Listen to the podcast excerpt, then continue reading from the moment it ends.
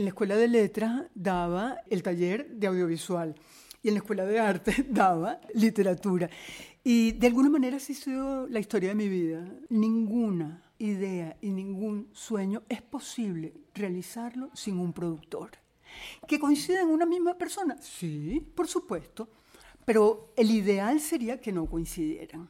Proporcionar los recursos es una obra creativa.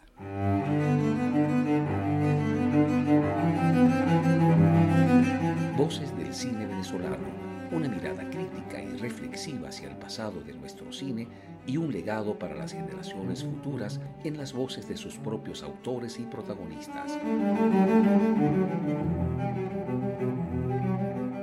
Voces del Cine Venezolano está patrocinada por el Centro Nacional Autónomo de Cinematografía, CENAC, y Producciones Omar Mesones para Zona Cine Caracas. Y para el episodio de hoy contamos con la participación de nuestra invitada especial, Delfina Catalá. Y como siempre, quien les habla, su anfitrión Omar Mesones.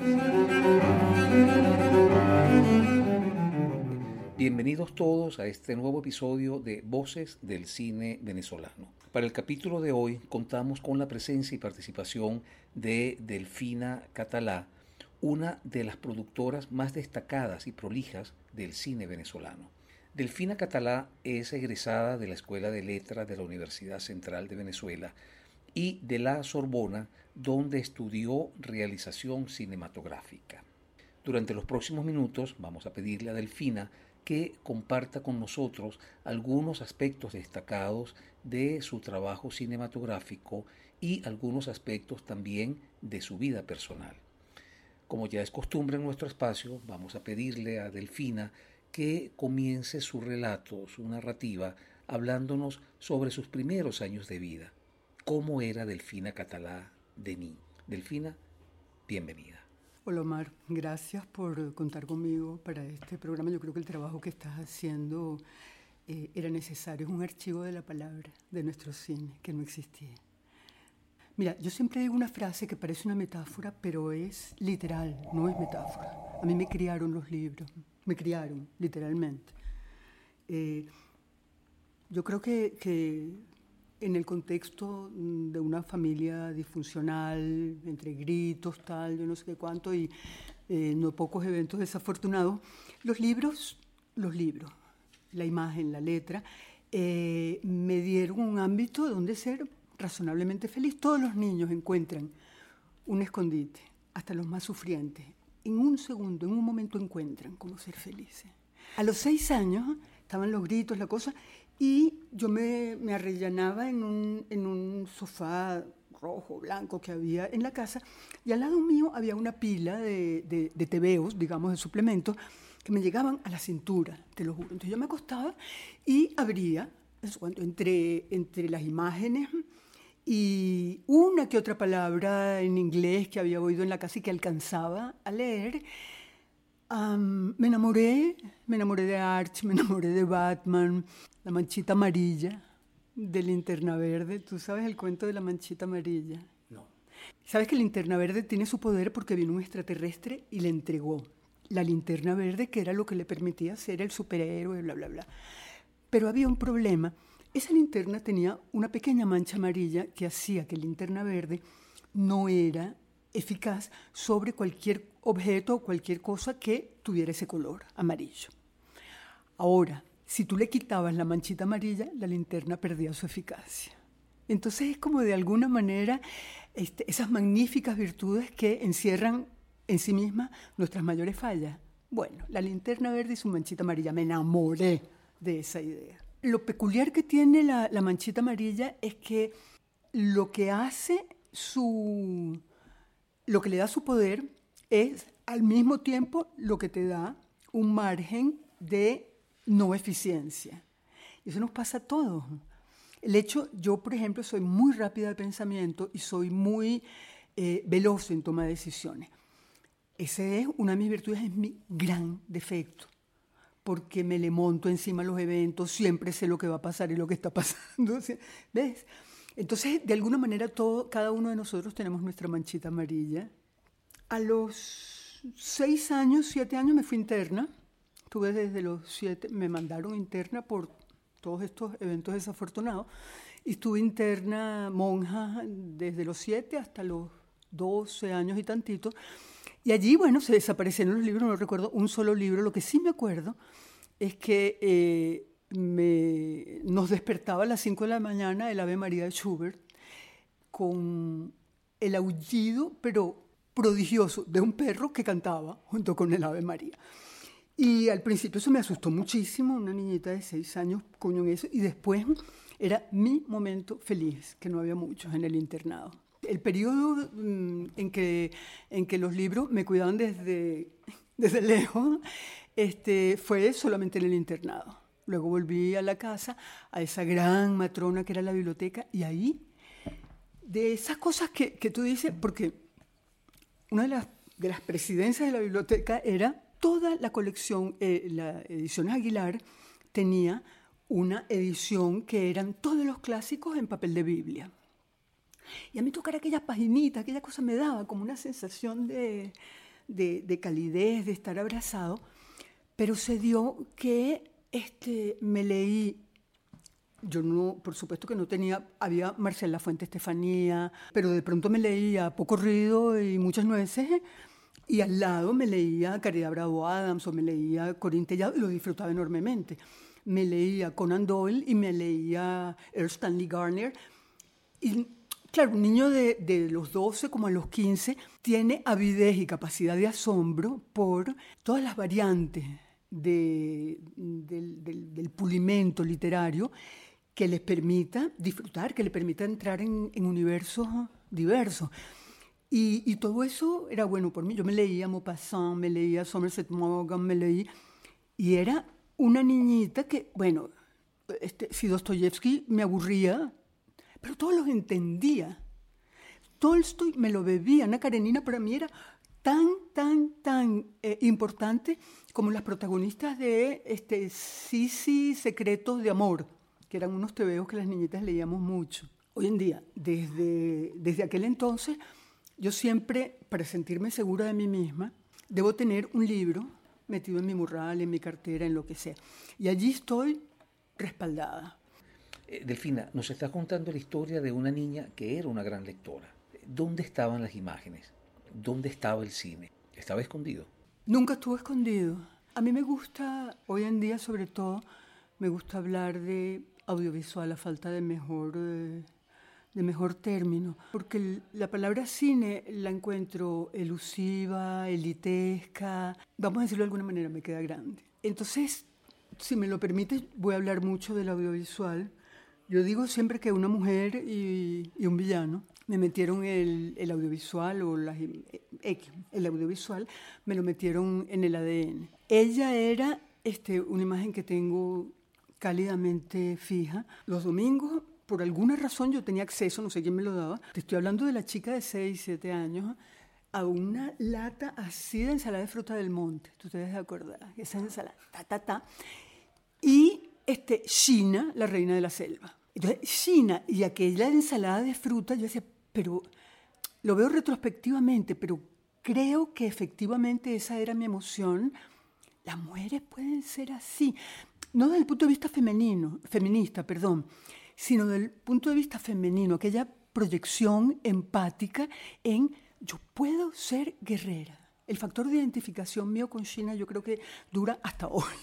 Okay. Y el villano, el villano, eh, en, en, esta casa en la que la biblioteca me acompañaba, por Dios, no era elegante tener una televisión en el salón.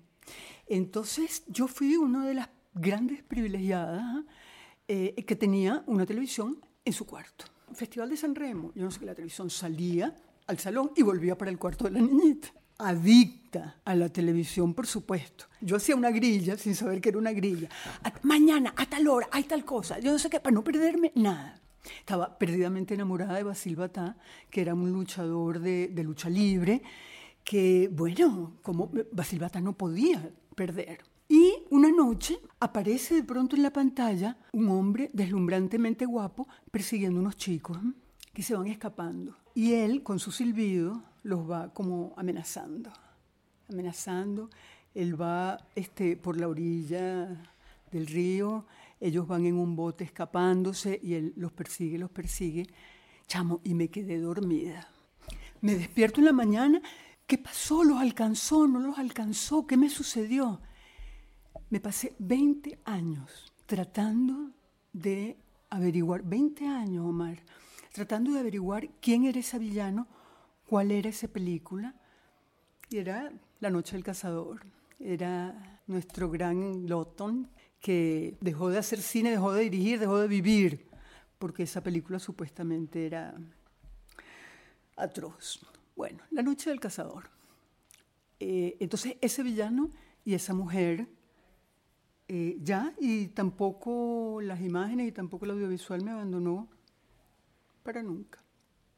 La primera referencia que yo tengo de tu nombre es de una asamblea de la Escuela de Letras que se estaba llevando a cabo en el auditorio de la Facultad de Humanidades. Eso fue más o menos en el año 1986, cuando yo estaba ingresando a la Escuela de Letras y creo que tú estabas ya de salida.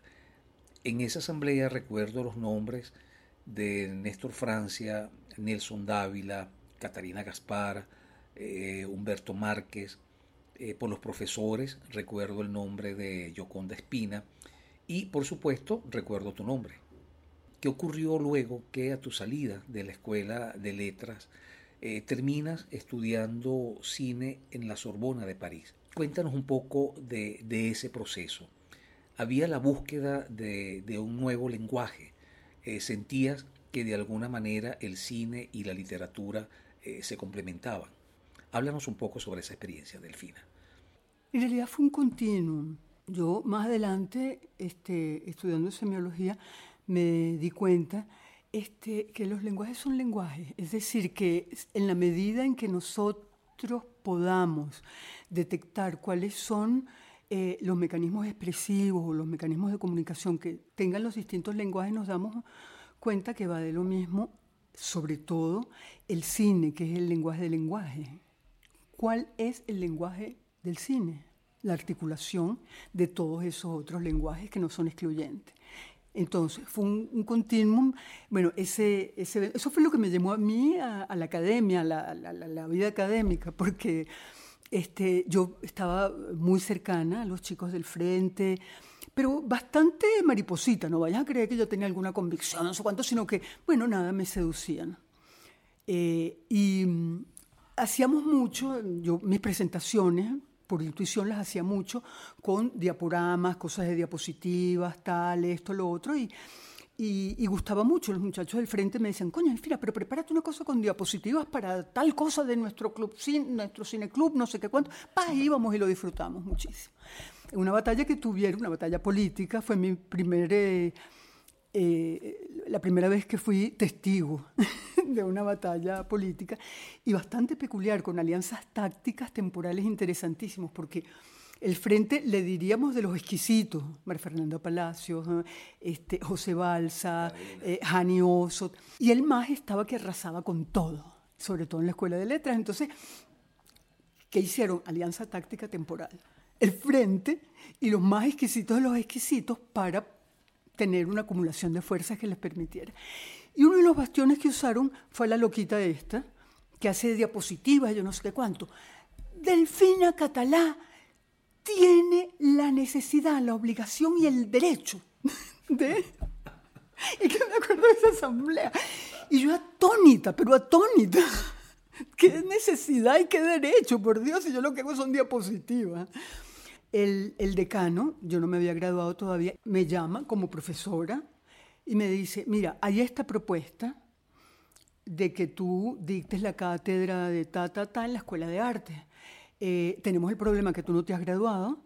Eh, mm, si tú quieres hacer eso, vamos a acelerar. Y, dije que sí, sobre todo porque estaba seducida por la idea de ser compañera de cátedra de José Balsa. Yo debo haber estado enamorado de José porque, esa fue mi primera incursión en, lo académico. Pero lo peculiar es que en la escuela de letras daba el taller de audiovisual. y en la escuela de arte daba literatura. Y de alguna manera así sido la historia de mi vida. Delfina, este comentario va dirigido a la productora, no a la Delfina guionista ni a la Delfina investigadora. En apariencia, la producción es una disciplina eh, fría, calculadora, organizativa, una disciplina que lo que busca básicamente es la eficiencia. En ese sentido, ¿crees que tu formación en letras haya impactado de alguna manera tu oficio como productora? Hablemos de producción. La producción es cierto que es percibida como lo que tú acabas de explicar, por supuesto que sí. Los productores sabemos que la producción es de quien gesta la idea o la hace posible hasta la persona que barre el set después de que el circo se va. Esa continuidad es única y es el gran privilegio del productor para acercarse al fenómeno audiovisual. Eso está representado por distintas personas y distintas funciones. Ninguna idea y ningún sueño es posible realizarlo sin un productor. ¿Que coinciden en una misma persona? Sí, por supuesto, pero el ideal sería que no coincidieran. Delfina, tú has sido o eres eh, productora cinematográfica o productora audiovisual, como, como prefieres ser catalogada. Has sido guionista, investigadora, docente, has dirigido. ¿Cómo te sientes en cada uno de, estos roles? ¿Son complementarios? Eh, ¿Son disociados uno de otro? ¿Qué te sientes más?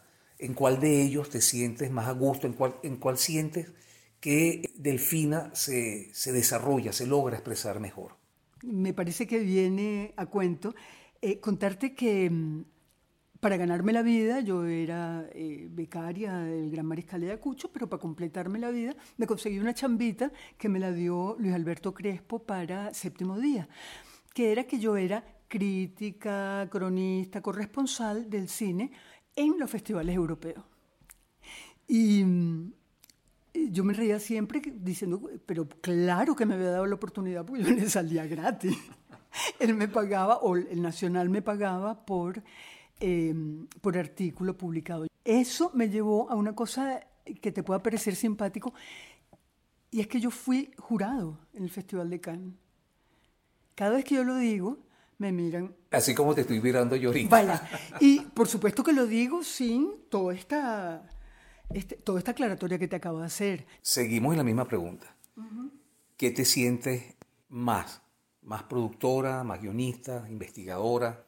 Eh, como productora, hay varias productoras en todo productor. La productora que eh, daba servicios de producción, sí, efectivamente, y me sentía productora, punto. Yo no podía sino producir, este, el cliente pedía, yo daba.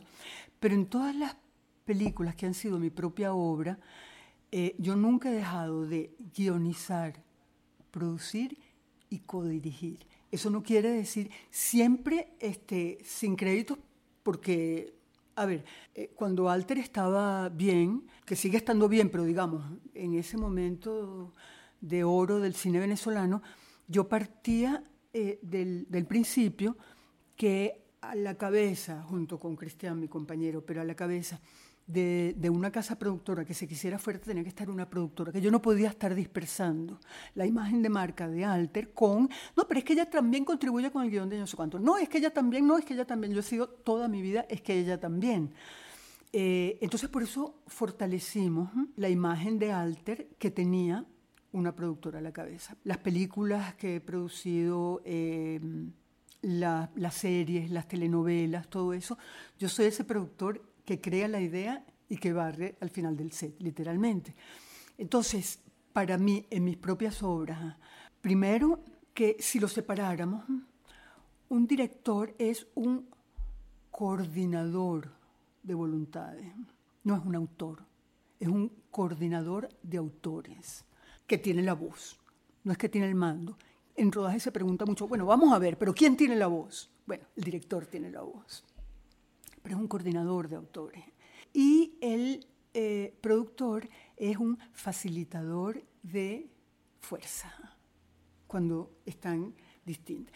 Eso los une y los separa mucho para bien, porque muchas veces deben llevar a un equilibrio que ojalá no sea conflicto, pero si es conflicto, tendrá que ser entre lo posible y lo deseado. A veces se invierten, a mí me ha pasado con los dos directores que, que más admiro del cine venezolano, con los que considero que son los dos mejores, me ha pasado que se invierten las relaciones, se invierte y el productor es el que ofrece lo deseado y el director es el que dice, no, no, yo me quedo con lo posible. ¿Sería como una relación entre el arquitecto y, el ingeniero? No, para nada. No, no porque... El arquitecto sueña y el, y el, ingeniero lo hace posible. Claro, pero es que esa es la visión eh, de la producción que yo estoy tratando un poquito de horadar en ti.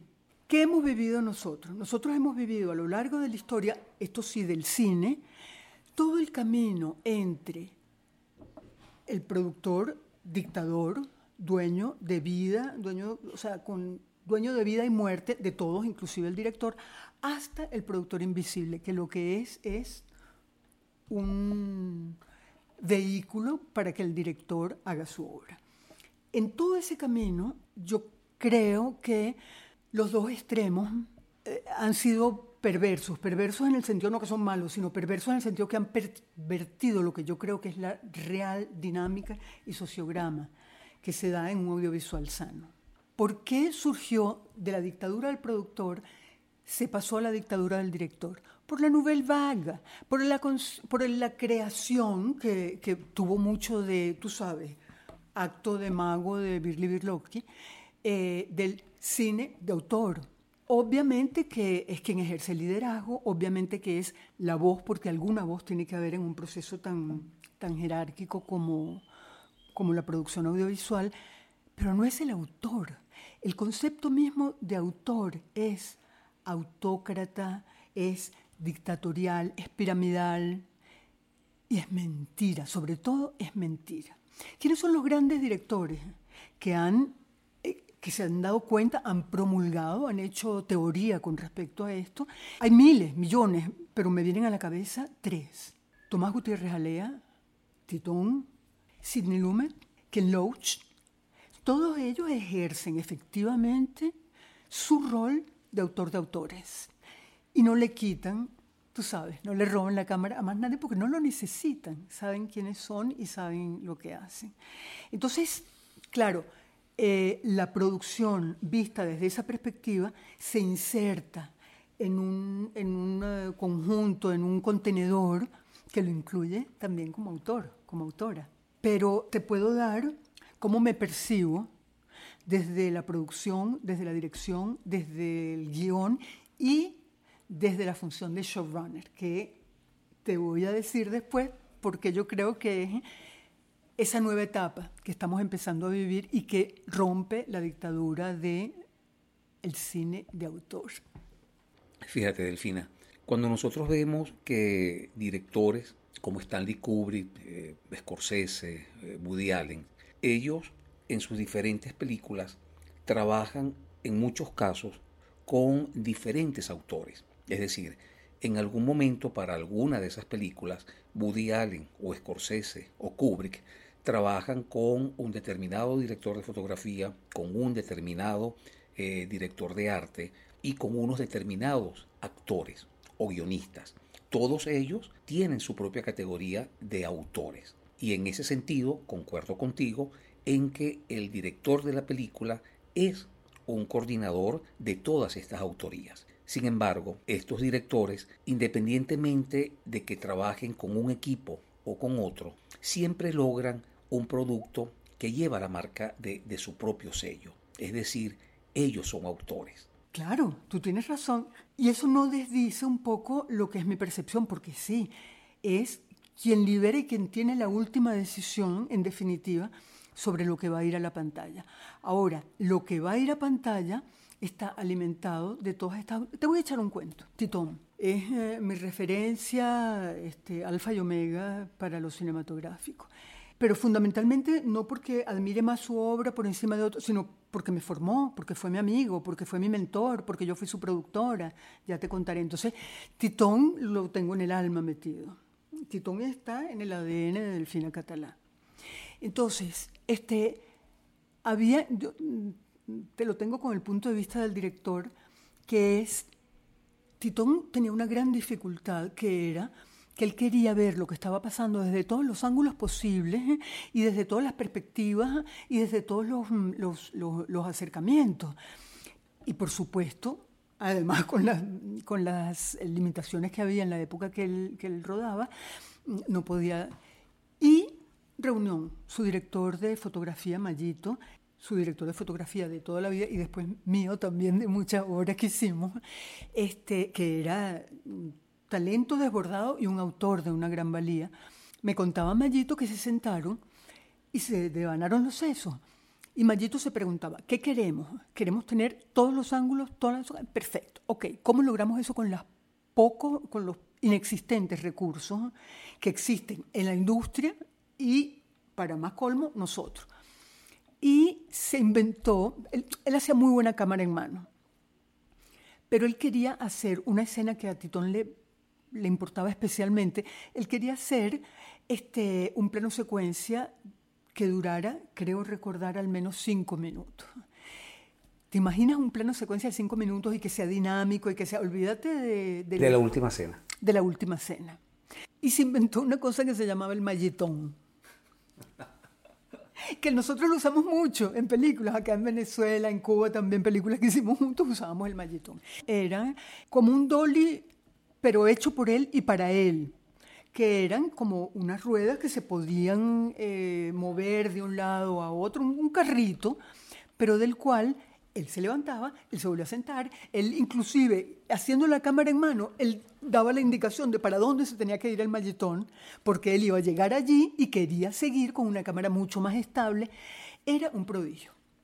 Entonces, eso no lo puede sino inventar e implementar un autor de gran valía. El sello Titón, por supuesto, como líder, como quien genera esa voluntad primigenia de que algo se diga de una manera específica, bueno, lo tenía hasta el final de los tiempos. Pero tú piensas que, que los demás directores, los que se consideran autores, no, no están conscientes de eso, de que no pueden hacer nada si no tienen un director de fotografía, un camarógrafo, o sea, que el equipo es, es, es fundamental para ellos. Están hiperconscientes, hiperconscientes, pero los consideran eh, que son eh, subalternos a una idea matriz. Algunos de ellos eh, jibarizan y no dan el crédito. Otros este, dan el crédito, pero ¿tú sabes cuál es la expresión más querida de todos esos directores que se consideran dueños de eh, la elaboración de ese sueño? Mi equipo. Es que mi equipo me ha llevado hasta acá y tal.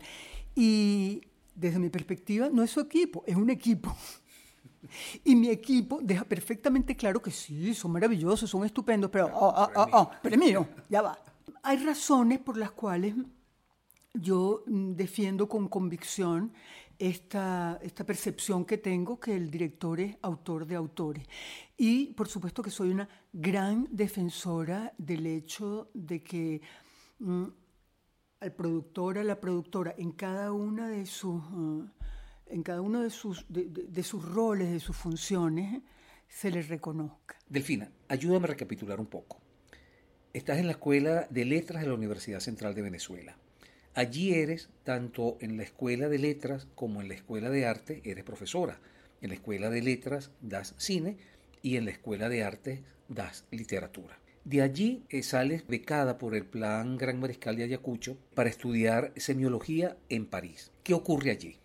Relación literatura-producción, relación literatura-cine. Durante mis estudios puede ser algo interesante para esta, esta relación literatura-cine que te importa. Yo estaba haciendo, por una parte, un doctorado en semiología que yo me gané la beca para ir a hacerlo con, con Roland Barthes se murió cuando yo estaba llegando, lo atropelló un carro y lo mató.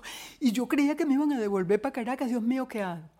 Pero bueno, las cosas bondadosas de la vida hizo que Julia Cristeva aceptara, porque yo, los que me quedaban eran los estructuralistas, y yo con los estructuralistas, pero ni muerte, Svetan Todorov, no.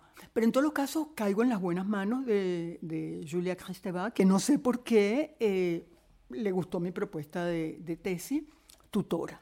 Por otro lado, estoy haciendo el máster en la Sorbonne de realización de cine etnográfico, era con Jean Rouge. que él es el director, o sea, el creador del concepto Cinema Verité. Pero Cinema Verité de verdad, verdad.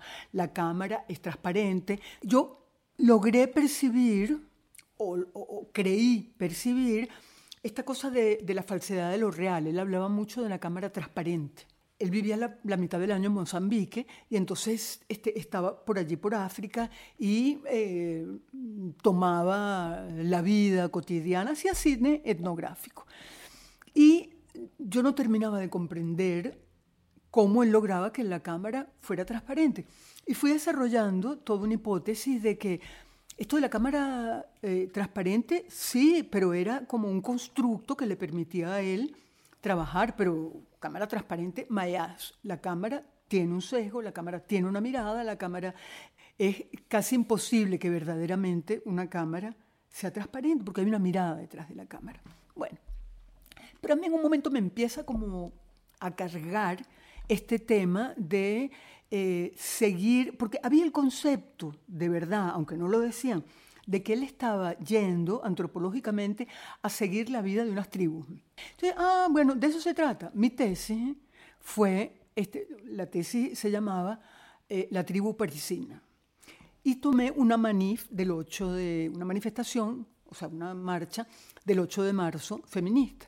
Y me agarré un texto de un antropólogo francés del siglo XIX, que describía cómo eran los ceremoniales, de, los rituales de, umbral de las tribus, de los pueblos primitivos. Y lo que hice fue simplemente tomé, tomé, todos los amigos me ayudaron, tomas, tomas, tomas de esta cuestión y fui agarrando cada una de las frases descriptivas del proceso ritual de pueblos primitivos y lo ponía en voz e iba insertando tomas de esa manifestación desde las danzas hasta los, eh, las vestimentas eh, sacras, quedaba perfecto.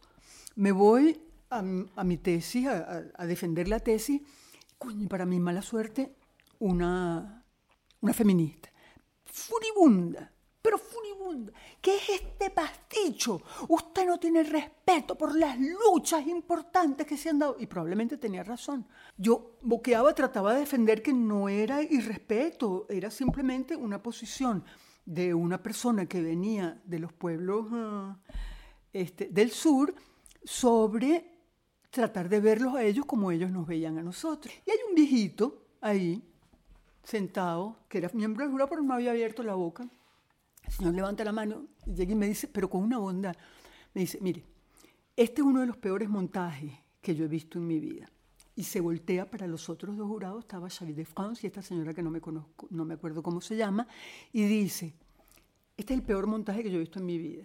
Y se voltea a ellos y dice, pero esta es una de las mejores películas que se ha presentado en esta universidad. Y entonces empieza a desarrollar lo que yo no había atinado a desarrollar.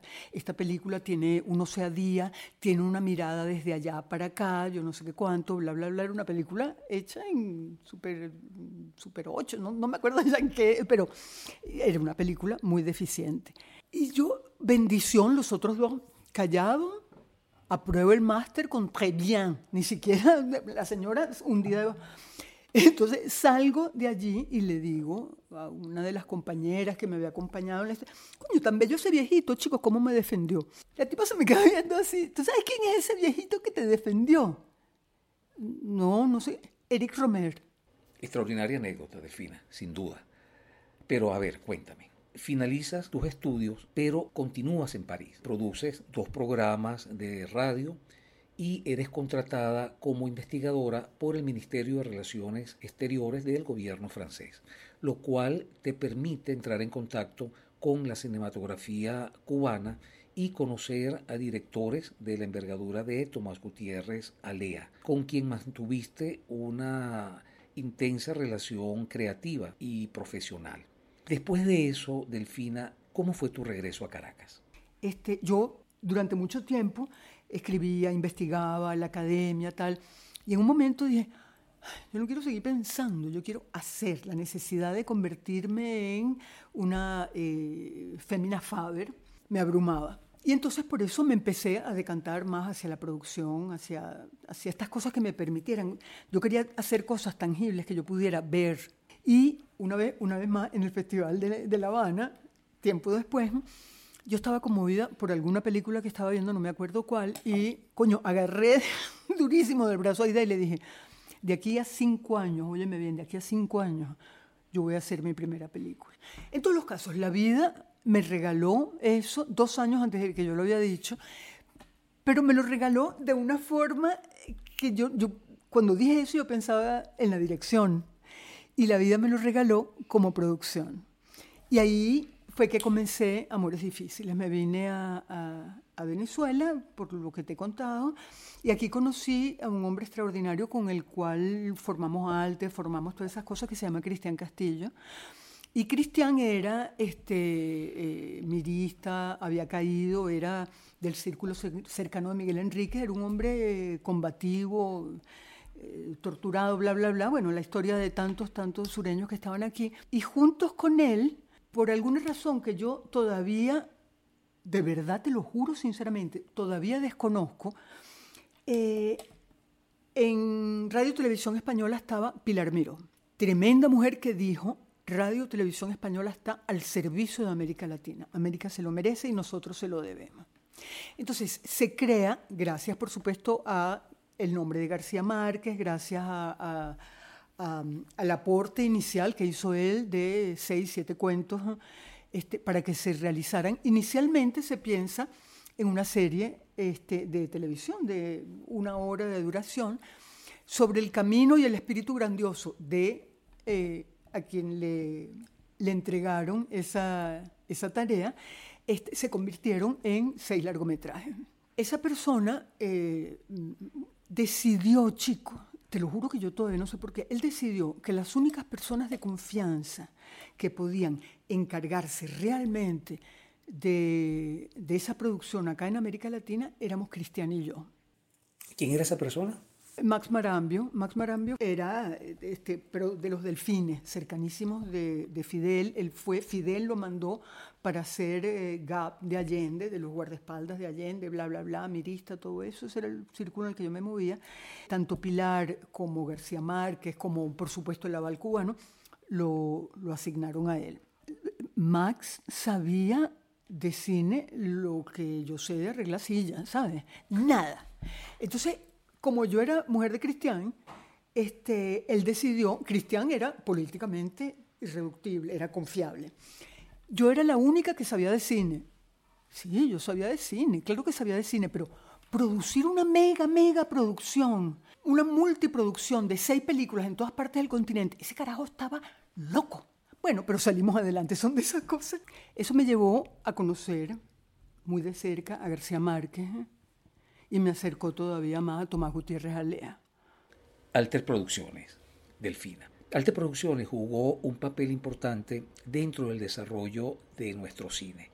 No solamente porque durante muchos años Alter Producciones fungió como gran puerta de entrada del cine extranjero a nuestro territorio, sino que a través de ese mecanismo nuestros técnicos se beneficiaron no solamente de eh, tener eh, pagos interesantes, ya que las películas extranjeras eh, tenían que pagar tarifas especiales por su propia condición de cine extranjero, sino que nuestros técnicos tuvieron la oportunidad de trabajar codo a codo con técnicos de otras latitudes que de alguna manera podían nutrirlos en, en términos de tecnología. Háblanos un poco sobre lo que fue y lo que es Alter Producciones. Alter es otra. Luego de Amores Difíciles hubo ciertas diferencias con la persona que estaba como a cargo de la producción general. Se intentó hacer una segunda obra, pero este, ya yo también en conjunto con Tomás Gutiérrez Alea, que ya habíamos creado una relación magnífica, decidimos un poco cómo separarnos de eso. Ante lo cual, si queríamos seguir haciendo producciones, debíamos tener una compañía. Entonces Cristian y yo buscábamos el nombre, esto, lo otro, y entonces siempre decíamos, coño, pero hay que buscar un nombre para la otra, hay que, pero es que tenemos que montar otra, tal, y de repente dice, bueno, la otra, llamémosla la otra, que es Alter.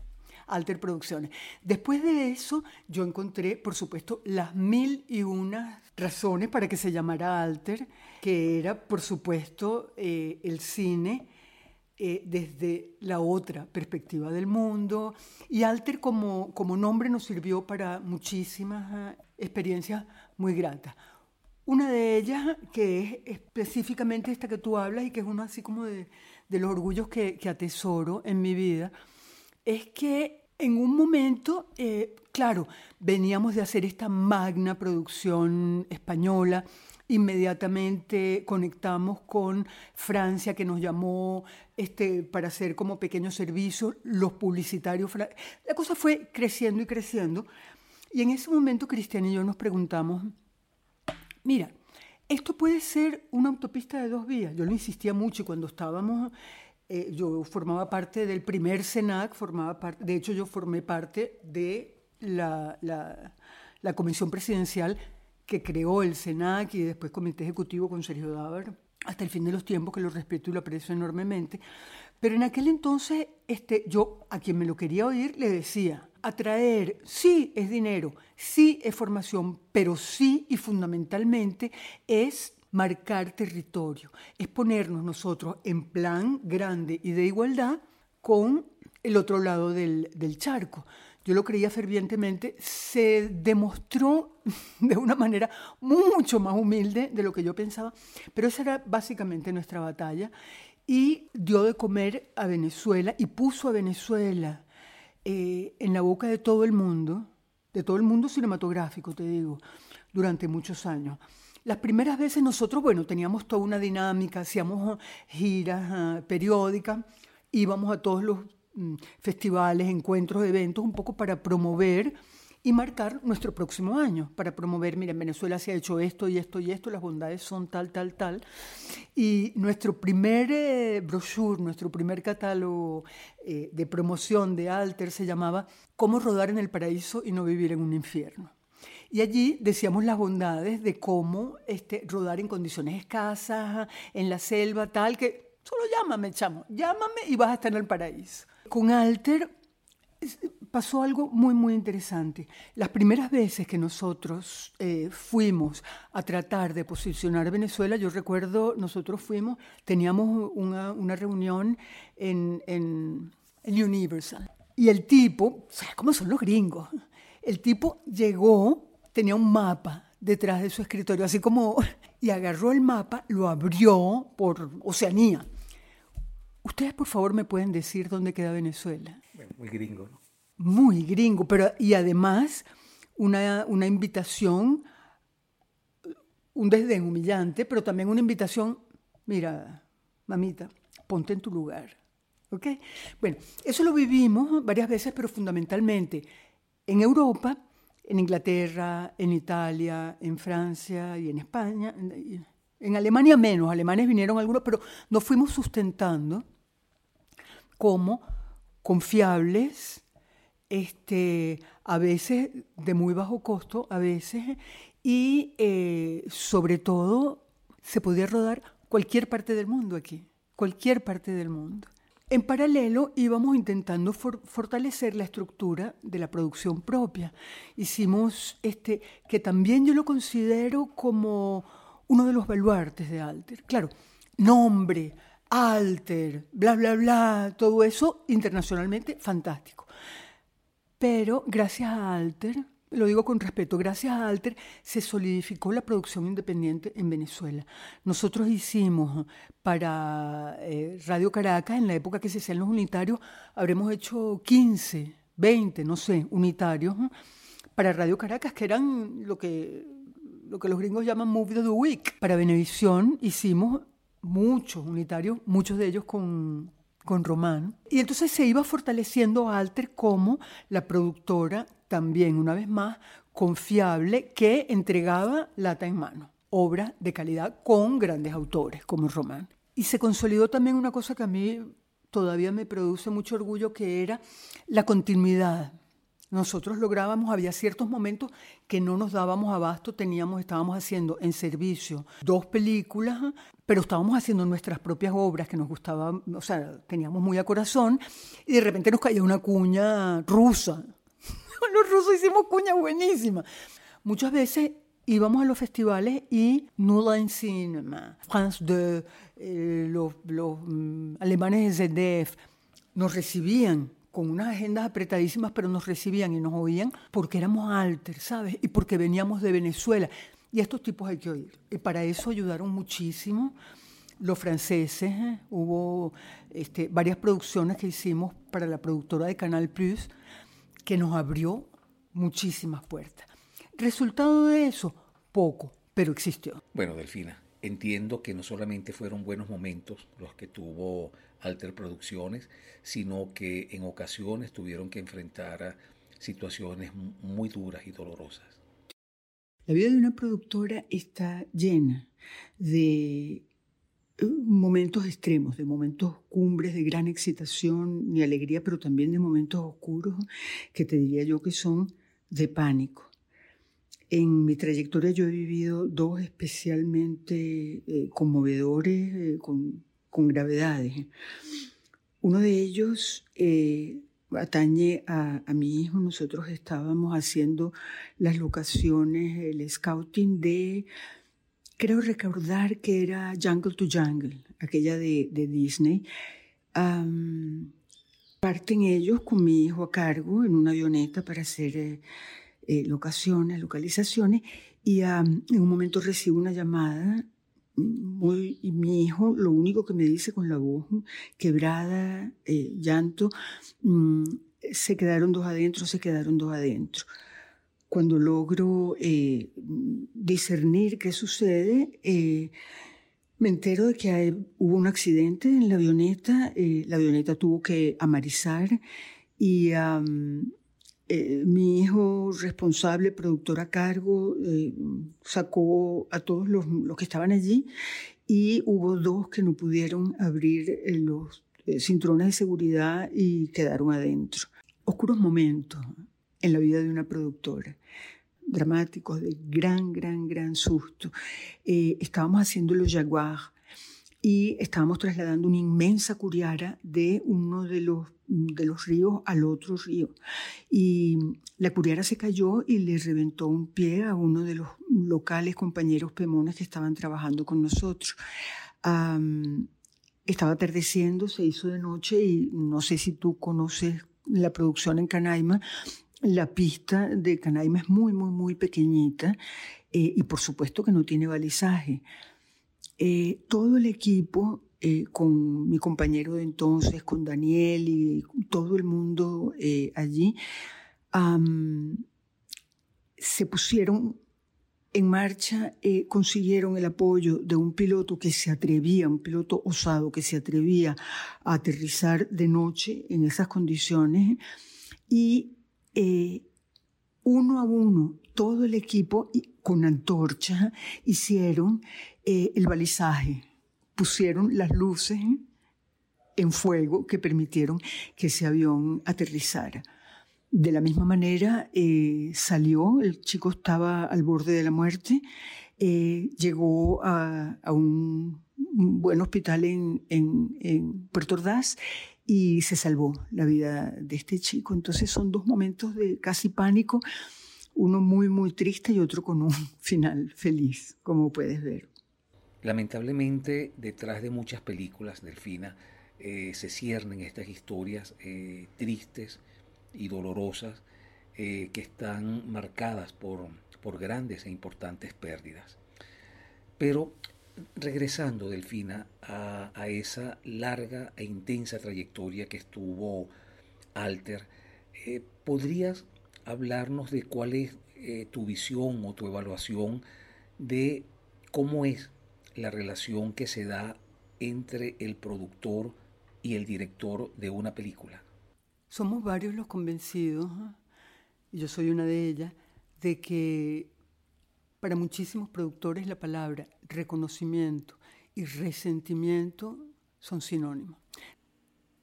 ¿Cuántos productores hay? Premio Nacional de Cinematografía. Hay de todas las ramas, hay técnicos muy merecidos, como Nieves, como... ¿Cuántos productores? ¿Cuántas mujeres productoras, todavía más grave, que prácticamente las que han llevado adelante la producción en este país son mujeres, son magníficas? solamente eso es tan decidor de reconocimiento, resentimiento. ¿Alguien se va a dar cuenta? ¿Alguien lo va a solucionar? ¿El patriarcado sigue viviendo en este país? Quilosa, como productora y como directora, me he dado cuenta que la relación producción, dirección, tiene tantas aristas y tantas relaciones de correlación de fuerza que es un poema ver algunas de ellas. Te voy a tratar de contar algunas de ellas. A veces, muchas veces, la relación producción-dirección se establece como relación de poder. Hay otro tipo de, relación, dirección de productor, que es el director viviendo un rodaje como un acto de locura. Nosotros hicimos una película que se llamaba Long Cours, donde el director era una historia que se pasaba efectivamente en un campamento indígena, no sé qué cuánto, y él me decía literalmente, je veux tourner au cul bout du monde, yo quiero, yo quiero rodar en el culo final del mundo. Bueno, tratamos esto tal y conseguimos una magnífica eh, locación, imposible conseguir al final del delta, una zona que se llama Boca de Tigre, al final del, del delta no había condiciones tal, en mala hora lo llevamos. Nada, allí quiero rodar. Le llevamos muchas muy parecidas, factibles desde el punto de vista, más factibles desde el punto de vista de producción. El problema que tenía era que esa era fundamentalmente que el único campamento que existía era un campamento que detentaba y gerenciaba una compañía de servicios de transporte de la industria petrolera. Y no nos los quería dar. Bien, ese es, ese es. Y en un momento el tipo me dice, Delfina, pero es que, a ver, a ver cómo lo logras entender con su desdencito. Es que todos los otros sitios a los que tú me has llevado no huelen igual. Ok, háblame de, ajá, ¿cuál es la, cuál es eh, la pantalla olorosa para la cual estamos trabajando? Cinco días después me di cuenta que el loco tenía razón. El olor de esa zona impregnaba todo de unas emociones, de una atmósfera, de como un desarreglo que ninguno de los otros sitios que no tenían ese olor lo impregnaba.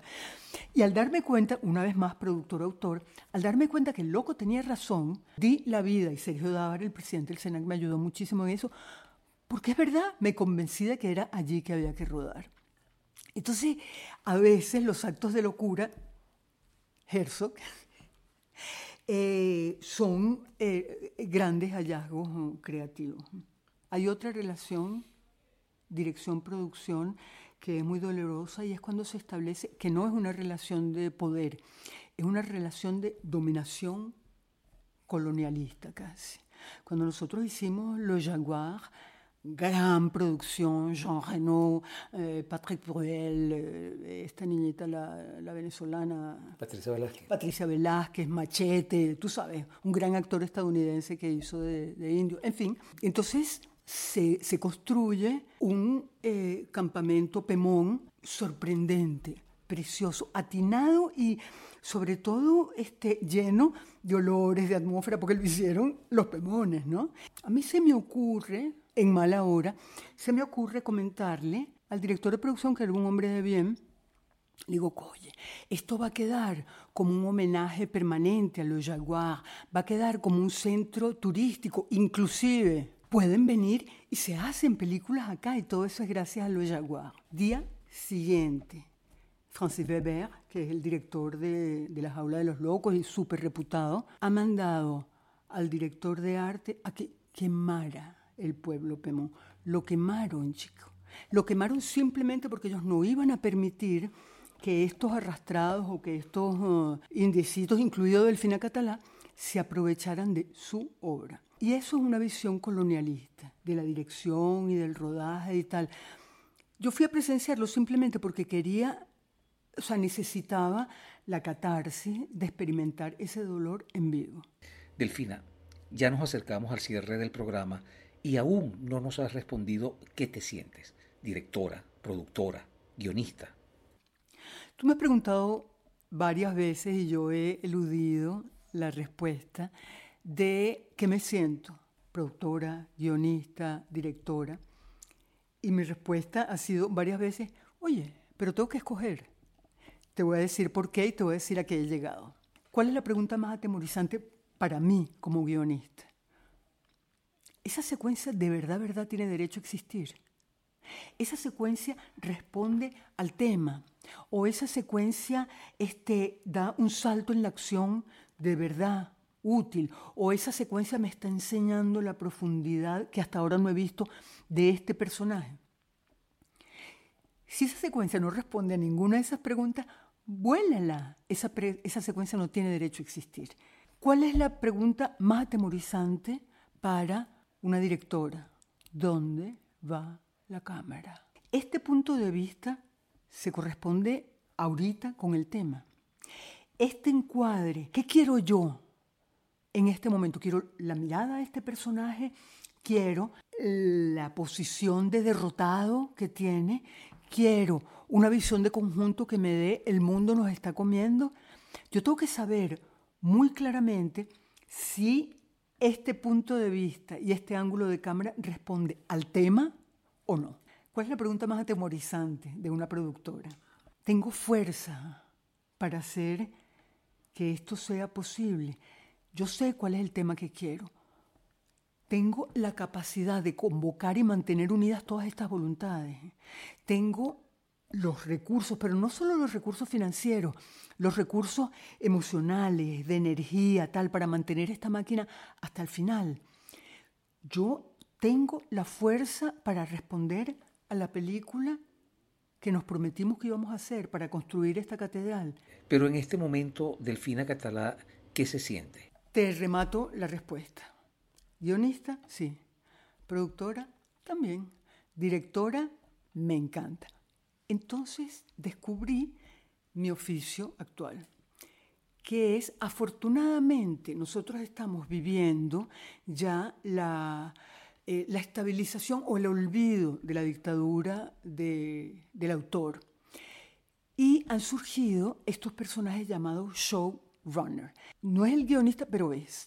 No es la directora, pero lo es. No es la productora, pero lo es. Y es como esa, y es lo que yo he hecho toda mi vida. Y, descubrí que yo era una showrunner y ahora no hago sino eso. Es esa, como ese hilo conductor, ese, ese cordón umbilical que une todas las áreas creativas, todas las áreas de obtención de recursos y organización de fuerza, todo en una sola persona, que al mismo tiempo no es ninguna porque su función es estar en todos lados. Entonces, yo soy una showrunner cuántica. Yo estoy, yo, everything, everywhere, all at once. Todo, en todas partes y al mismo tiempo. Eh, bueno, Delfina, ahora sí estamos llegando al cierre de este episodio, pero antes me gustaría que nos comentaras sobre algo eh, sobre lo cual tú te sientas muy orgullosa o algo que tú consideres que es tu, obra más importante. ¿Cuál es mm, mi mejor eh, obra? Puede parecer un poco trillado, en este caso es la más estricta verdad, las carreras de mis dos hijos fueron formados desde cargacable, literalmente cargacable, y hoy en día ambos viven en España. Eh, mi hija es eh, productora ejecutiva, showrunner de dos series que se están haciendo en este momento para A3 Media. Acaba de vender la primera fase de una una serie eh, que escribió junto con su socia para Apple TV. Mi hijo, por su parte, eh, acaba de terminar unos servicios de producción, él fue técnico, productor de esos servicios para Netflix eh, y en este momento está con su compañía montando toda una estructura para ofertar servicios de producción en Barcelona que, que es muy cotizada. Es imposible que te diga que puedo tener un mejor logro profesional. Bueno, Delfina, llegamos ya al cierre del programa.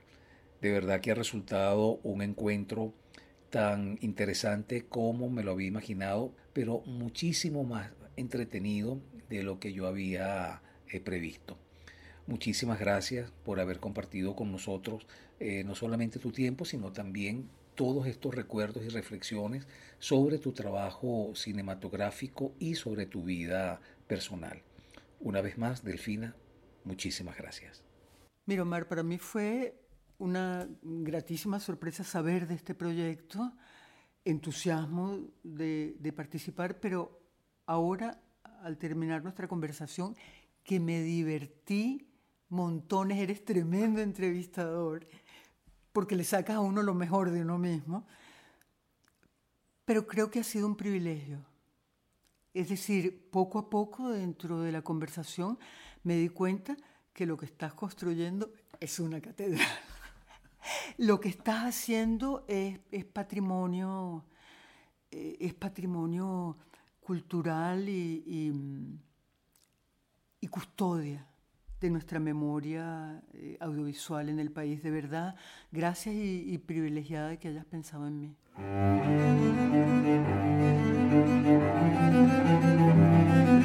Voces del cine venezolano, una mirada crítica y reflexiva hacia el pasado de nuestro cine y un legado para las generaciones futuras en las voces de sus propios autores y protagonistas.